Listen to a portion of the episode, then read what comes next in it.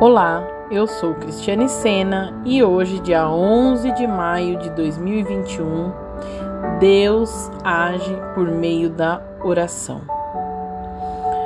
Pai, nós colocamos diante de Ti neste momento, Senhor, entregamos as nossas vidas, Pai, a Ti, Pai. Entregamos os nossos pensamentos cativos a Ti neste momento, Senhor. Tira de nós toda distração, queremos ouvir a Tua voz. Fala conosco nesta manhã, Pai. Nós te oramos, te agradecemos de todo o nosso coração, em nome do Senhor Jesus. Amém. Queridos, eu quero ler Jeremias, capítulo 29, versículo 11 ao 14, que diz assim: Porque eu sei os planos que tenho para vocês, diz o Senhor. São planos de bem e não de mal, para lhes dar o futuro pelo qual anseiam. Naqueles dias, quando vocês clamarem por mim em oração, eu os ouvirei. Se me buscarem de todo o coração, me encontrarão. Serei encontrado por vocês, diz o Senhor. Acabarei com seu exílio e os restaurarei. Eu os reunirei de todas as nações para as quais os enviei e os trarei de volta para casa, para a sua terra. Amém, queridos?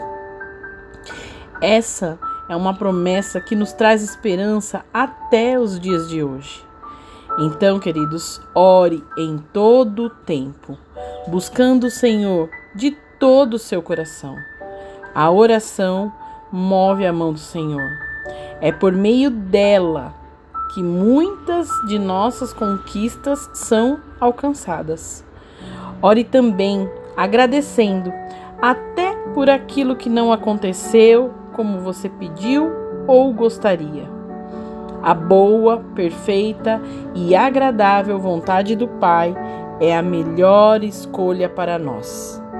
Tenha sempre em mente que o controle de sua vida está nas mãos daquele que te amou primeiro. Ele sonhou com você e te espera para uma vida plena em para todo sempre. Amém, queridos.